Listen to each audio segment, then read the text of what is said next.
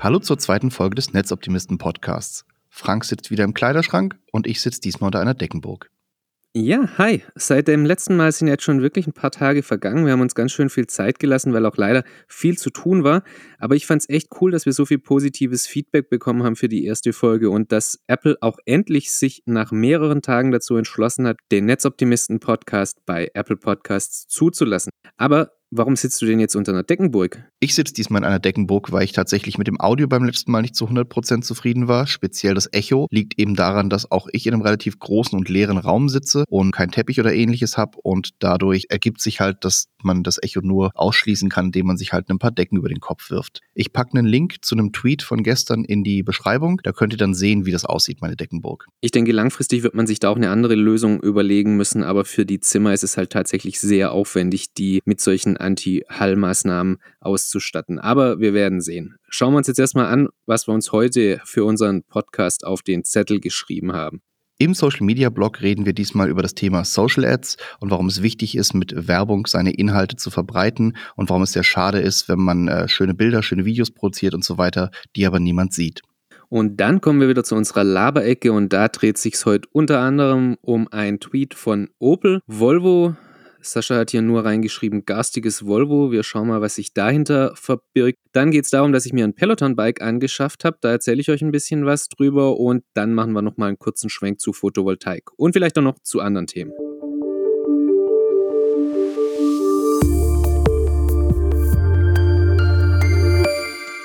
Los geht's jetzt mit dem Thema Social Ads. Ja, mir fallen dazu in erster Linie immer völlig ehrenlose Agenturen ein, die ihre Kunden entweder absichtlich falsch beraten oder es einfach nicht besser wissen und die dann einfach keine Social Ads schalten, damit sie am Ende einfach mehr vom Budgetkuchen übrig haben. Das erkläre ich aber später noch, was genau sich dahinter verbirgt. Vorher erklär du doch mal kurz, warum Social Ads überhaupt so wichtig sind.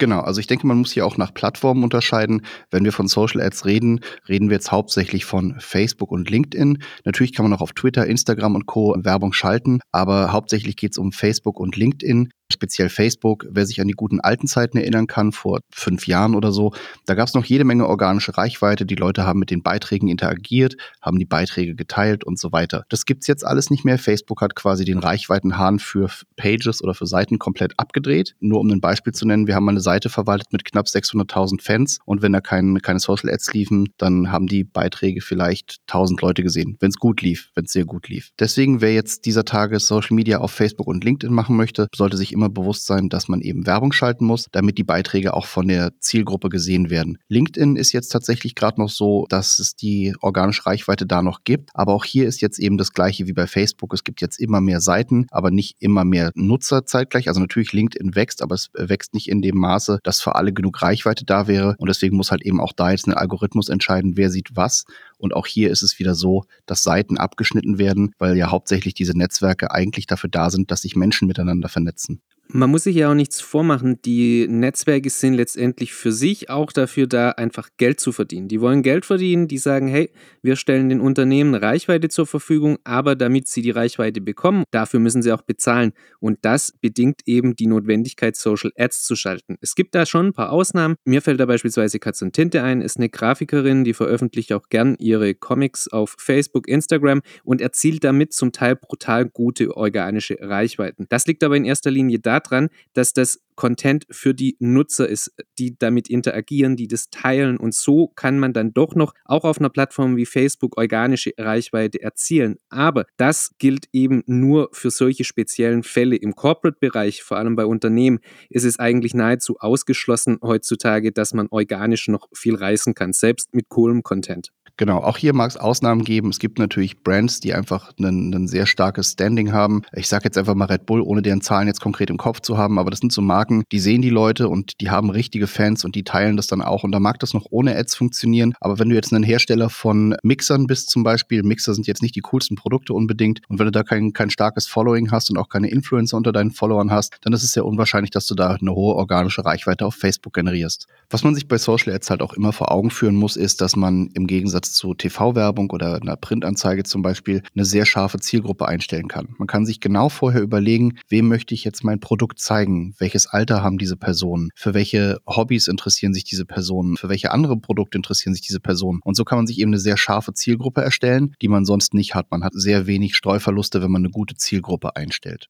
Ja, und da stellt man sich doch jetzt die Frage, warum so wenige Unternehmen auf Social Ads setzen. Mir zieht es da beispielsweise regelmäßig die Schuhe aus, wenn ich sehe, dass selbst große Unternehmen keine Social Ads bei Facebook schalten. Und dann haben die Beiträge, die zum Teil gar nicht mal schlecht sind, ein bis zwei Likes, meistens noch von irgendwelchen Mitarbeitern oder Agenturangestellten. Und das ist für mich halt völlig unverständlich. Aber, und jetzt kommen wir wieder zu unserem Arbeitsalltag, wenn wir dann bei solchen Unternehmen sitzen und uns mit denen unterhalten, dann erklären die uns jedes Mal, dass die Agentur, die vorher mit dem Boot war, denen gesagt hat, dass Social Ads überflüssig seien, weil man könnte ja mit guten Inhalten und so auch noch organische Reichweite auf der Plattform generieren. Und das ist halt schlichtweg falsch. Bleibt die Frage, warum das so ist. Und die Antwort liegt auf der Hand. Wenn ich als Agentur jetzt zu einer Firma gehe, die Social Media Marketing möchte, dann gibt es im Regelfall ein Budget. Sagen wir mal 3000 Euro im Monat. Als Agentur kann ich jetzt hergehen und kann sagen, okay, für die 3000 Euro im Monat bekommt ihr von uns die Redaktionsplanung, Community Management, wir machen Bilder und Videos für euch, das alles kostet 3000 Euro. Variante 1. Die zweite Variante wäre, dass ich ehrlich bin und sage, hört zu, diese ganzen Bilder, Videos und das Community Management bringt eigentlich nur was, wenn ihr auch Social Ads schaltet. Dann gehe ich aber das Risiko ein, dass die Firma sagt, okay, dann nehmen wir von den 3000 Euro durch 1000 Euro weg und dafür schalten wir dann Social Ads. Dann bleibt als Agentur nur noch ein kleineres Stück vom Kuchen übrig, in dem Fall dann 2000 Euro. Und das erklärt jetzt natürlich auch schon, warum es so häufig vorkommt, dass Agenturen absichtlich oder unabsichtlich von diesen Social Ads eher Abstand nehmen, weil dieses ganze Geld fließt eben direkt an die Netzwerke, also Facebook oder LinkedIn. Das Ganze kann dann auch einfach zu Frust führen bei Firmen. Das haben wir auch schon erlebt. Da kommt dann einfach grundsätzlich die Argumentation, ja, mit Social Media kann man ja überhaupt nichts reißen. Klar, weil es wurde viel Geld ausgegeben für Fotos, für Videoproduktion und so weiter, aber es wurden keine Social Ads geschaltet, also hat den Content auch niemand gesehen. Natürlich sieht auch der Geschäftsführer irgendwann, okay, auf der Seite, ich habe hier einen Beitrag, wurde hier gepostet und er hat fünf Likes. Was ist da los? Warum gebe ich dafür überhaupt Geld aus? Und dieser Frust kann dann auch wirklich dazu führen, dass Social Media ganz eingestellt wird und ein wirklich wichtiger Marketingkanal nicht mehr bedient wird. Um das den Unternehmen bzw. den Verantwortlichen zu erklären, haben wir uns deshalb eine einfache Analogie überlegt. Und zwar vergleichen wir im Gespräch Facebook einfach immer mit einem Printmagazin. Denn auch für das Printmagazin muss man Texte schreiben, es muss eine Redaktionsplanung geben und Bilder müssen gemacht werden. Das ist im Prinzip analog zu Facebook. Nun wird man aber das Magazin drucken und dann wird man es an Leute verteilen. Entweder auf Messen oder man schickt es per Post raus, ganz klassisch. Da gibt es ganz viele Möglichkeiten, damit man den Kunden mit dem Magazin und den Inhalten, die man erstellt hat, auch erreicht. Und dasselbe muss eben auch bei Facebook passieren. Es bringt nichts, wenn ich teure Bilder, Videos und Texte habe und die sieht niemand. Das wäre im Prinzip so, wie wenn man das Magazin druckt und es dann in der Lagerhalle verstauben lässt. Und wenn man diese Analogie bringt, dann verstehen die meisten Unternehmen, warum Social Ads eben so wichtig sind. Um vielleicht auch mal ganz konkret zu werden hier beim Thema organische Reichweite, ähm, eine Seite, die mir oft begegnet, GQ oder GQ, keine Ahnung, wie man die richtig ausspricht, ist auch so ein Männermagazin, glaube ich. Und ich habe deren Preislisten schon ein paar Mal auf dem Tisch gehabt. Und wenn man sich das anschaut, die erste Zahl, mit denen die immer kommen, ist deren Fans. Die haben 2,8 Millionen Fans. Das klingt erstmal sehr beeindruckend, aber jetzt muss man sich mal angucken, was passiert auf dieser Seite. Und wenn man dann mal schaut, deren Beiträge, wenn es wirklich, wirklich, wirklich gut läuft, haben 30 Likes. Der Durchschnitt ist tatsächlich eher so, hier sehe ich 11 Likes und einen Share, dann habe ich hier mal 28 Likes und einen Share, dann sind es wieder nur noch 18 Likes bzw. Reactions und vier Comments, sogar mit Kommentaren mal. Und das ist genau das, was wir halt einfach sagen wollen. Bloß weil jetzt jemand eine große Fanzahl hat, heißt es noch lange nicht, dass er auch Reichweite hat. Und genau deswegen ist eben Werbung so wichtig. Wir haben da auch zwei Beispiele aus unserem Alltag und werden jetzt natürlich keine Namen nennen, aber die erste Firma ist jetzt das Negativbeispiel. Für die haben wir in den vergangenen Jahren immer mal wieder Bilder, Videos gemacht, haben dann angemerkt, dass Social Media nicht so wirklich läuft, weil keine Ads gemacht werden, weil die Inhalte nicht sonderlich gut sind, also die Texte, und dass man da mal ran müsste. Dann waren wir mit denen im Gespräch. Dann haben die sich plötzlich von der anderen Agentur getrennt und haben sich eine neue Agentur geholt und haben zu uns gesagt, ja, sorry, das ist unsere neue PR-Agentur und jetzt kommt der Klassikersatz, die macht Social Media mit. Wenn dieser Satz fällt, dann ist eigentlich schon alles klar, nämlich dass die ganze Sache nur nach hinten losgehen kann. Genau das ist dann passiert, nämlich das, was ich auch schon vorhin angesprochen habe. Die haben für Unsummen an Geld Bilder, Videos, Texte, Kampagnen produziert. Wirklich, ich will gar nicht wissen, was das gekostet hat. Und das alles wurde auch auf Social Media ausgespielt bei Facebook, Instagram und auf welchen Kanälen die auch sonst noch aktiv sind. Und diese aufwendig produzierten Beiträge und Bilder kamen zum Teil auf ein, zwei, drei Likes, teilweise vom Geschäftsführer selbst oder von irgendwelchen Marketingmitarbeitern. Und das ist halt fatal, weil hier wurde jetzt so viel Geld versenkt, aber es bringt rein gar nichts der Firma. Und das ist halt einfach unfassbar schade. Und ja, das klassische Ergebnis von Sätzen wie die PR-Agentur macht Social Media mit. Ja, da spielt halt auch genau das rein, was du schon zum, zur Einleitung gesagt hast, dieses Ehrenlose. Tatsächlich finde ich das irgendwie ehrenlos, wenn man Social Media nur so mitmacht und da jetzt hergeht und einfach nur irgendwelche Shootings macht. So ist es nämlich auch bei dem anderen Kunden passiert. Auch da genau das Gleiche. Die haben eine PR-Agentur gemacht, weil die ein neues Branding auch brauchten und so weiter. Die PR-Agentur hat für die ein riesengroßes Fotoshooting gemacht und die Fotos sind wirklich gut geworden. Das muss man tatsächlich einfach mal neidlos anerkennen. Und die haben dann jeden Tag einen Post rausgepumpt mit irgendwelchen merkwürdigen Copies dazu und diesen wirklich guten Bildern, die teilweise nicht so ganz was mit dem Thema zu tun hatten, aber die Bildqualität war jedenfalls gut, das wollte ich damit sagen. Und ja, die haben dann diese Beiträge rausgepumpt, aber auch hier, niemand hat die Beiträge gesehen. Während die Beiträge mit Social Ads vorher noch durchaus mal 100 Likes hatten oder so und auch Shares hatten und so weiter, ist es mittlerweile komplett gestorben. Und da herrscht auch keine Interaktion mit der Community mehr. Ja, also wir haben ja, die Leute haben irgendwas geantwortet, wir sind dann darauf eingegangen, haben mit denen irgendwie über den, deren Erinnerungen gesprochen und das passierte alles plötzlich auch nicht mehr. Und jetzt pumpen die halt da diese Beiträge raus oder diese Fotos raus, die eigentlich für Magazine und die Website gedacht sind, haben haben aber keinerlei Interaktion mehr. Die Fans sind eigentlich fast komplett abgesprungen, weil tatsächlich dieser neue Markenauftritt nicht so ganz zur bisherigen Zielgruppe passte. Das kommt auch noch dazu weil niemand gefragt hat, hey, wer sind denn eigentlich unsere Zielgruppe? Und das ist auch so ein Ding, das können wir vielleicht in einem anderen Podcast mal besprechen, dass man halt auch von Social Media so viel lernen kann. Man lernt seine Zielgruppe so viel besser kennen, als wenn man einfach nur blind irgendwelche Anzeigen rauspumpt in der Zeitung oder im Fernsehen und so weiter.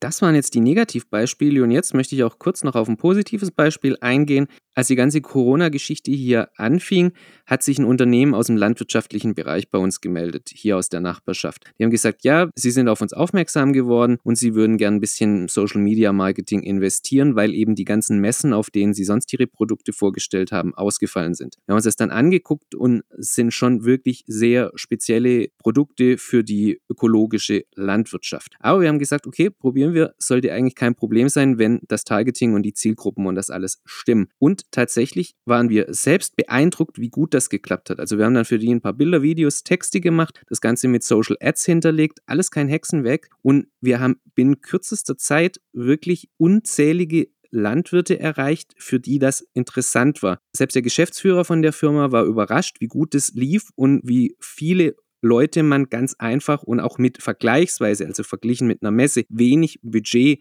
man eben trotzdem die Kunden, die man erreichen möchte, erreichen kann. Und das war halt für uns wieder so ein richtig schönes Beispiel, wie man mit Social Ads einfach so viel mehr erreichen kann für einen Kunden.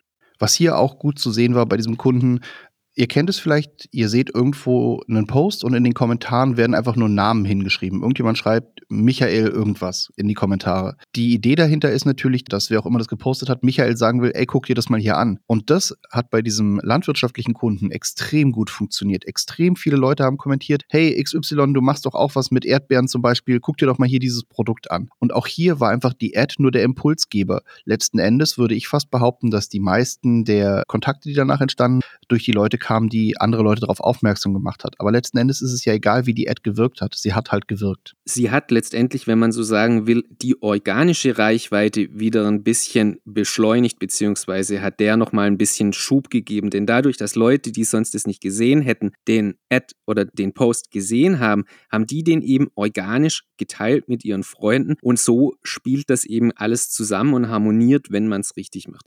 Deshalb einfach unsere Empfehlung, Social Ads, ohne die geht bei Social Media nichts. Außer man ist Red Bull. Außer man ist Red Bull.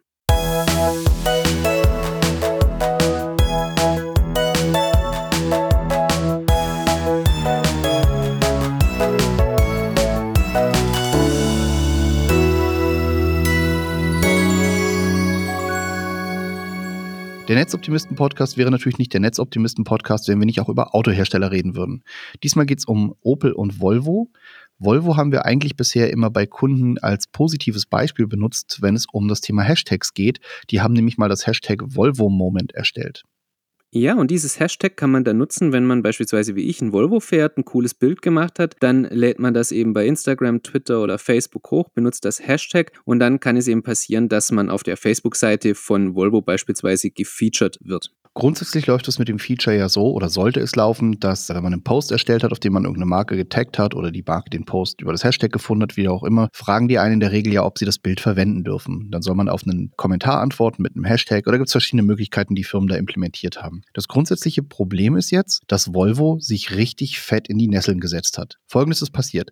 Der Fotograf Jack Schröder hat mit seiner Bekannten oder einem Model, das Britney Sumida heißt, einen Fotoshoot gemacht. In diesem Fotoshoot ist jetzt ein Volvo V60, glaube ich, zu sehen und er hat die Bilder auf Instagram gepostet, einfach als, als Teil seines Portfolios.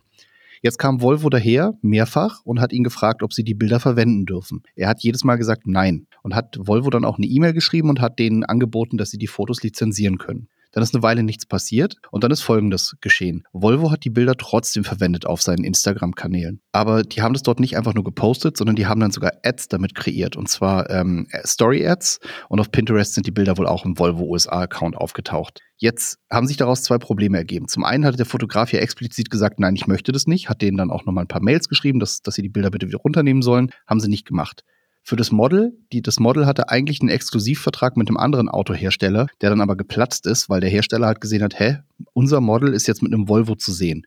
Völlig verständlich. Daraus hat sich dann ein, ein Lawsuit ergeben, der läuft jetzt gerade. Und ich kann einfach nicht verstehen, was Volvo hier geritten hat. Wie Frank schon sagte, oder wie, wie ich eingangs sagte, mit diesem Hashtag Volvo-Moment, haben die eigentlich ein super Ding geschaffen, dass jeder Volvo-Fahrer kannte es, auch manche Nicht-Volvo-Fahrer kannten es. Und es hat super funktioniert. Und wie kann man denn mit, mit so krasser Ignoranz an die Geschichte rangehen? Und jetzt kommt der Knaller. In diesem Lawsuit sagt Volvo, dass alle Bilder auf Instagram fair game sind. Also, dass wer öffentlich was auf Instagram postet, die Bilder kann man dann halt benutzen. Das hat Instagram selbst sogar schon mal klargestellt, dass das nicht der Fall ist. Das einfach so nicht funktioniert. Copyright funktioniert so einfach nicht. Aber Volvo, die Anwälte von Volvo sind einfach erstmal hergegangen und haben gesagt, nö, also wenn du es auf Instagram postest, dann können wir die Bilder auch benutzen. Punkt. Unfassbar.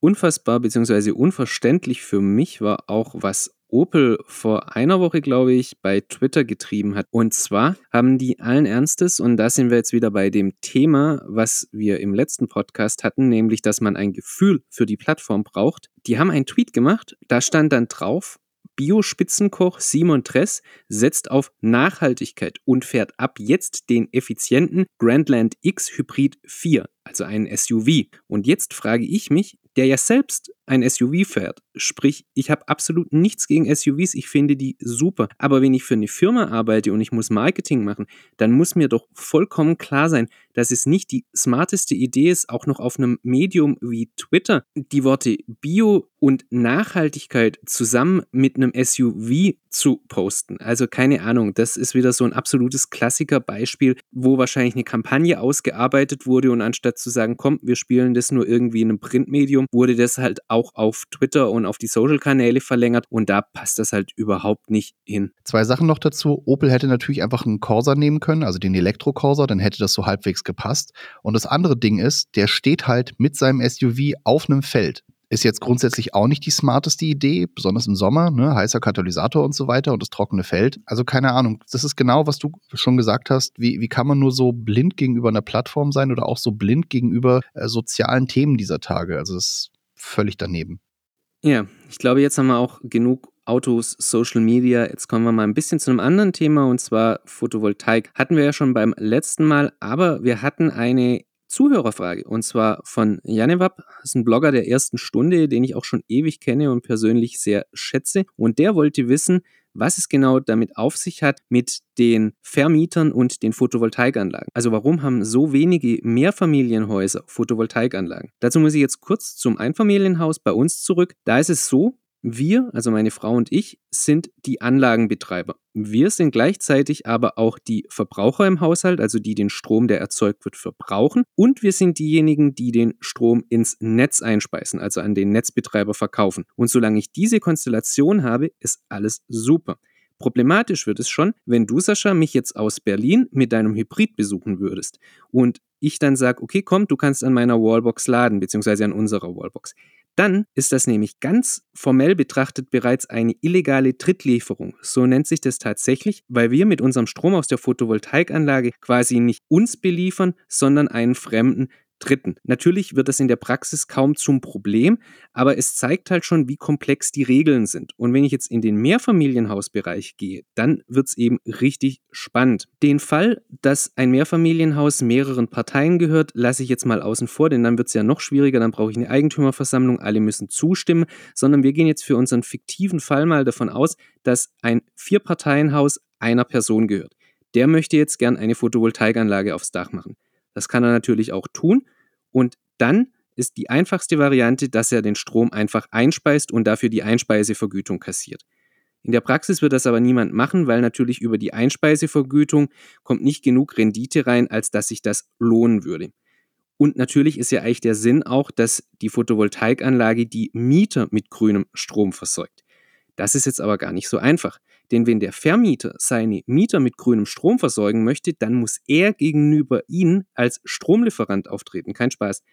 Der muss dann einen Vertrag mit denen machen, dass er sie mit dem Photovoltaikstrom beliefert und dann muss er eigentlich auch noch einen Vertrag mit den Stadtwerken oder mit irgendwelchen anderen Stromanbietern machen und als Mittelsmann sozusagen diesen dann an seine Mieter verkaufen. Das ist Variante 1. Dann hat der Mieter nur einen Vertrag. Zweite Variante wäre, dass der Vermieter sagt, hör zu Mieter, ich habe Photovoltaikanlage auf dem Dach, verkauf dir den Strom. Hier bekommst du einen Stromliefervertrag. Für alles andere musst du mit den Stadtwerken einen Vertrag machen. Und das wird natürlich für den Mieter einfach irgendwann zu komplex. Und dann kommt der größte Witz an der Sache. Wir haben natürlich auch eine freie Stromanbieterwahl in Deutschland. Das heißt, bei dem Vier-Parteien-Haus könnten auch alle vier Parteien sagen, nö, Vermieter, ich beziehe meinen Strom von Yellow oder von was auch immer, ich möchte einen Photovoltaikstrom nicht. Und dann wird eben die ganze Photovoltaikanlage unrentabel und genau deshalb verzichten halt in Deutschland so viele Vermieter einfach auf diese Möglichkeit, mit Photovoltaik grünen Strom zu produzieren. Dazu habe ich jetzt eine Frage. Ich habe das grundsätzlich alles verstanden, aber sagen wir mal, es passiert wirklich das, was du gerade sagst. Du hast ein Vierfamilienhaus, äh, der Vermieter packt jetzt da eine Solaranlage drauf und die Mieter nehmen den Strom nicht. Wenn er ihn einspeist, kriegt er doch aber den gleichen Betrag, als wenn er den direkt an die Vermieter verkauft hätte, oder? Also da gibt es ja eine verschiedene Staffelungen. Wenn die Photovoltaikanlage kleiner als 10 kWp ist, dann gibt es aktuell, glaube ich, 9 Cent. Wenn sie größer ist, gibt es ein bisschen weniger pro Kilowattstunde, also Einspeisevergütung. Wenn er den Strom an die Mieter verkauft, dann kann er im Prinzip den Preis selbst festlegen. Also er kann sagen, Mieter, bei den Stadtwerken bezahlst du 30 Cent pro Kilowattstunde. Ich verkaufe dir den Strom für 22 Cent oder für 25 Cent. Das wird dann einfach in einem Vertrag geregelt. Wie hoch genau der Betrag ist, das kommt halt wirklich drauf an, wie viel Rendite der Vermieter da dann rausholen will. Aber letztendlich ist er da frei in der Preisgestaltung. Okay, klingt alles ziemlich kompliziert. Da kann ich dann durchaus verstehen, dass man da als Vermieter vielleicht keinen Bock drauf hat. Um aber vielleicht auch noch ein Gegenbeispiel zu bringen, bei uns gibt es hier eine Genossenschaft, der gehört drei Häuser. Die, das haben die Mieter einfach zusammen mal gekauft. Und die haben tatsächlich auch Solarzellen aufs Dach gesetzt. Und die haben das scheinbar irgendwie geregelt gekriegt, dass alle, die dann da halt Mieter sind, scheinbar auch das nehmen. Also die haben sich einfach gemeinsam dazu entschieden. Und ja, also ich denke, grundsätzlich müsste man hier mal an diese ganzen Regelungen ran, um das einfach einfacher und vor allem auch attraktiver zu machen. Tatsächlich ist der bürokratische Aufwand in Deutschland einfach so groß, schon für ein Einfamilienhaus und genau deshalb scheuen halt viele Menschen davor zurück. Und wenn man die Energiewende wirklich will, dann muss man da halt ansetzen und nicht den Vermietern und auch den Einfamilienhausbesitzern noch Steine in den Weg legen. Thema Energiewende. Du versuchst ja gerade dein Fett ein wenig in Energie umzuwandeln und hast dir so ein Peloton-Bike geholt. Erzähl ja, doch mal. Das war jetzt eine super Überleitung zum Peloton-Bike tatsächlich. Ich habe mir so ein Bike geholt, ich bin das erste Mal schon, glaube ich, im Februar oder so drüber gestolpert. Im Prinzip ist es nichts anderes wie ein Spinning-Bike mit einem riesigen Bildschirm. Was Peloton aber ausmacht oder was aus meiner Sicht so spannend ist, ist, dass ich im Prinzip live Kurse habe. Sprich, Peloton hat echte Trainer, die meisten in den USA, inzwischen aber auch zwei in Deutschland, die wöchentlich mehrere solche Live-Kurse machen, an denen ich dann auch teilnehmen kann. Ich habe da ein Leaderboard, ich kann mich mit anderen vergleichen. Die interagieren tatsächlich auch mit den Teilnehmern und ich fand das ein ganz tolles Konzept, weil man eben dieses Fitnessstudio-Feeling, dieses Gemeinschaftsfeeling von so einem Spinning-Kurs einfach daheim hat, ohne dass man aus dem Haus muss, was ja in der Corona-Zeit gar nicht so verkehrt ist. Also ich persönlich würde momentan nicht gern in ein Fitnessstudio gehen. Kritik kommt dann immer, dass das teuer ist. Ist richtig, es ist nicht ganz günstig. Also das Fitnessbike kostet etwas mehr als 2000 Euro. Man kann das aber auch monatlich mit 50 Euro sich abonnieren. Und dann bezahlt man nochmal 39 Euro im Monat für die Kurse bzw. für die Mitgliedschaft. Aber die Mitgliedschaft ist eben nicht nur für dieses Spinning Bike, sondern man hat auch ganz viele Kurse, Yoga, Meditation, Strength, ganz viele Sachen, die man eben machen kann und die auch die ganze Familie machen kann. Also über das Bike kann man dann drei, vier Profile einrichten und so kann im Prinzip die ganze Familie damit trainieren. Das finde ich sehr charmant. Ich saß da jetzt die letzten zwei Wochen auch täglich drauf und habe das gemacht, weil ich wirklich diesen Motivationsfaktor verspüre und ich das, wie gesagt, ein ganz tolles Konzept finde. Klingt grundsätzlich ganz spannend. Ich glaube, ich schaue mir das mit dem Peloton-Bike jetzt dann doch nochmal an.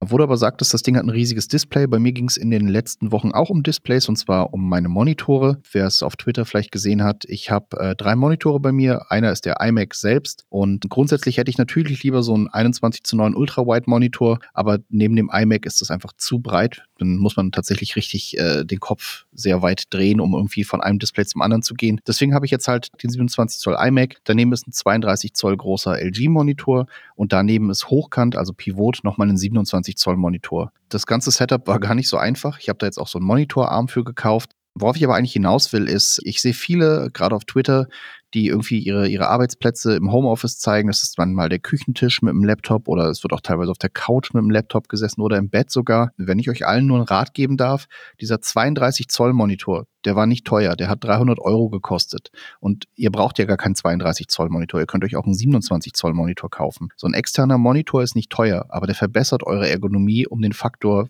mindestens um den Faktor 10, behaupte ich jetzt einfach. Natürlich ist es nicht schön, einen Monitor auf dem Küchentisch stehen zu haben, das gebe ich zu. Aber wenn ihr sechs oder acht Stunden am Tag da dran sitzt, dann solltet ihr eurem Rücken zuliebe definitiv einen Monitor kaufen, den vor euren Notebook stellen und vielleicht sogar noch eine externe Tastatur und Maus dazu holen. Das ist, wie gesagt, alles nicht teuer. Vielleicht kann euer Arbeitgeber da auch was zuschießen. Aber zum Thema Ergonomie, also die Monitore, die sind, wie gesagt, an so einem Monitorarm und die sind jetzt genau auf meiner Augenhöhe. Also die Mitte des Monitors ist auf meiner Augenhöhe. Und ich, ungelogen, ich spüre das. Schon nach wenigen Tagen habe ich weniger Nackenschmerzen, mein Rücken ist etwas entspannter. Einfach auch, weil der Monitor, den ich davor hatte, hatte nur 27 Zoll, der jetzt ist einfach größer und dadurch muss ich mich nicht mehr nach vorne beugen, wenn ich Texte lesen will. Klar, ich könnte auch einfach ranzoomen, aber nicht in jedem Programm äh, ändern sich ja dann auch die ganzen Menüpunkte und so mit. Und deswegen kauft euch einfach einen, einen externen Monitor. Die sind nicht teuer, da müsst ihr nicht vor den Preisen zurückschrecken. Äh, Achtet vielleicht einfach drauf, dass es ein IPS-Monitor ist. Lustigerweise, oder nicht lustigerweise, eigentlich traurigerweise, ist vor ein paar Tagen der Monitor von meiner Frau, die ja auch bei uns in der Firma mitarbeitet, kaputt gegangen. Die hatte besagten Ultra-Wide-Monitor, einen 29 Zoll Monitor. Da haben wir jetzt auch Ersatz besorgt, den Iyama 34 Zoll dann auch direkt und der hat auch nur 350 Euro gekostet. Also wie gesagt, beim Thema Monitor gönnt euch. Wenn wir gerade beim Gönnen sind, dann gönnt euch für euren Rücken auch einen höhenverstellbaren Schreibtisch. Das habe ich nämlich vor fünf Wochen gemacht, nachdem ich fünf Jahre lang drüber nachgedacht habe. Ich bin einfach zu Ikea marschiert, habe dort für 500 Euro den höhenverstellbaren Schreibtisch gekauft, sogar elektrisch, und der ist wunderbar. Also natürlich ist das nicht so ein hochwertig verarbeitet wie irgend so ein 3000 Euro Luxus-Designer-Schreibtisch, aber er erfüllt seinen Zweck und ich finde es wirklich toll. Und eurem Rücken tut ihr damit wirklich einen riesigen Gefallen, wenn ihr eben nicht den ganzen Tag nur sitzt. Und wer eben keine 500 Euro hat und auch das Geld nicht vom Arbeitgeber bekommt, es gibt ja sogar welche mit Handkurbel. So einen habe ich hier zum Beispiel, an dem sitze ich jetzt auch gerade. Den kann ich zum Stehschreibtisch auch umfunktionieren. Der kostet halt nur in Anführungszeichen 200 Euro. Ja, damit haben wir jetzt, glaube ich, das Thema Ergonomie am Arbeitsplatz ausreichend abgedeckt und sind damit tatsächlich auch schon wieder am Ende unserer Folge, unserer zweiten Folge vom Netzoptimisten Podcast angekommen. Damit bleibt mir nur noch zu sagen, danke fürs Zuhören und bis zum nächsten Mal.